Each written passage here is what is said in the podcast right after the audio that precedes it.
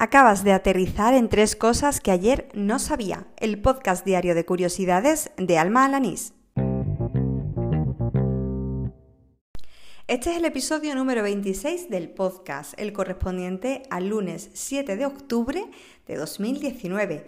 Espero que hayas pasado tan buen fin de semana como el que he tenido yo y que la vuelta al trabajo de hoy no haya sido demasiado dura. Ahora toca aprender tres cositas nuevas, ¿te parece bien?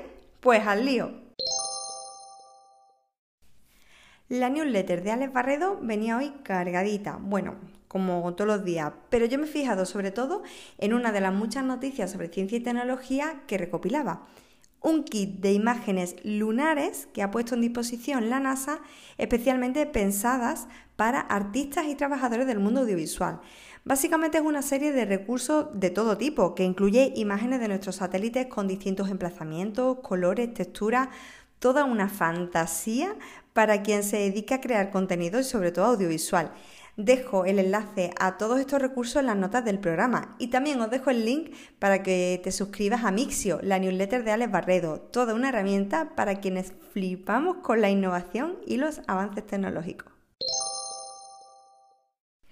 Entre febrero y marzo de 2018 me di cuenta de que apenas había leído libros escritos por mujeres y que el nombre de autoras de mi biblioteca era bastante escaso.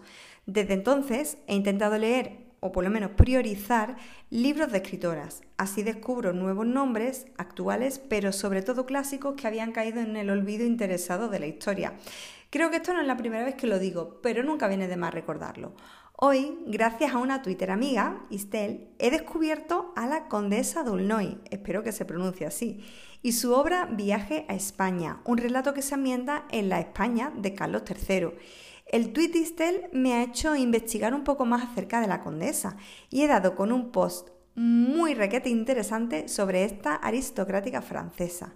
Quizás una de las cosas que más eh, ha captado mi atención ha sido su parecido con la historia de Nena Wishaw, la inglesa que llegó a Huelva atraída por los relatos de Washington Irving. En este caso llegó a escribir un libro llamado Mi año español y finalmente se quedó a vivir en la, localidad de Niebla. Pero volviendo a la condesa D'Aulnoy y su viaje por España, según apunta el blog de Cipriano García, muchos estudiosos dudan de la veracidad de dicho viaje. Pero vamos, que sea o no verdad, a mí me han entrado unas ganas locas de hacerme con ese libro.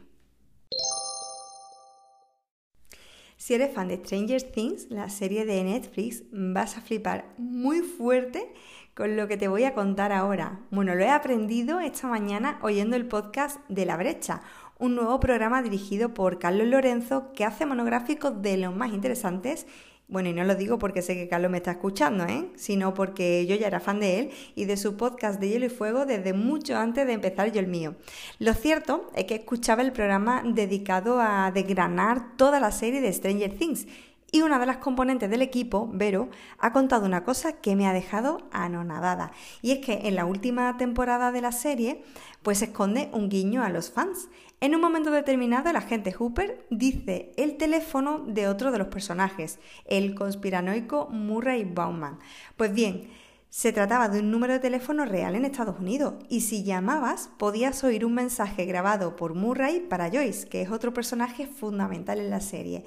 Es sin duda un detalle que me ha sorprendido muchísimo y es que las series se le ocurran cada vez más para expandir el universo ficticio. Es lo que se llama el universo transmedia. Por cierto, para quien quiera echarle una oreja, dejo el episodio de la brecha. Eso sí, es un podcast un poquito bastante más largo que el mío, ¿eh? Ahí lo dejo. Y aquí termina el episodio número 26 de Tres Cosas que ayer no sabía, el del lunes 7 de octubre de 2019. Me marcho recordándote que me puedes seguir en anchor.fm, en Spotify, en Evox, en Apple Podcast y en cualquier otro podcaster. Si al buscar Tres Cosas que ayer no sabía no aparece el programa, pues siempre está la opción de añadir manualmente el enlace RSS. Por otro lado, pues mira, tampoco está de más que me dejes un me gusta, algún comentario, alguna valoración en iVoox o en Apple Podcast, porque mira, eso siempre ayuda.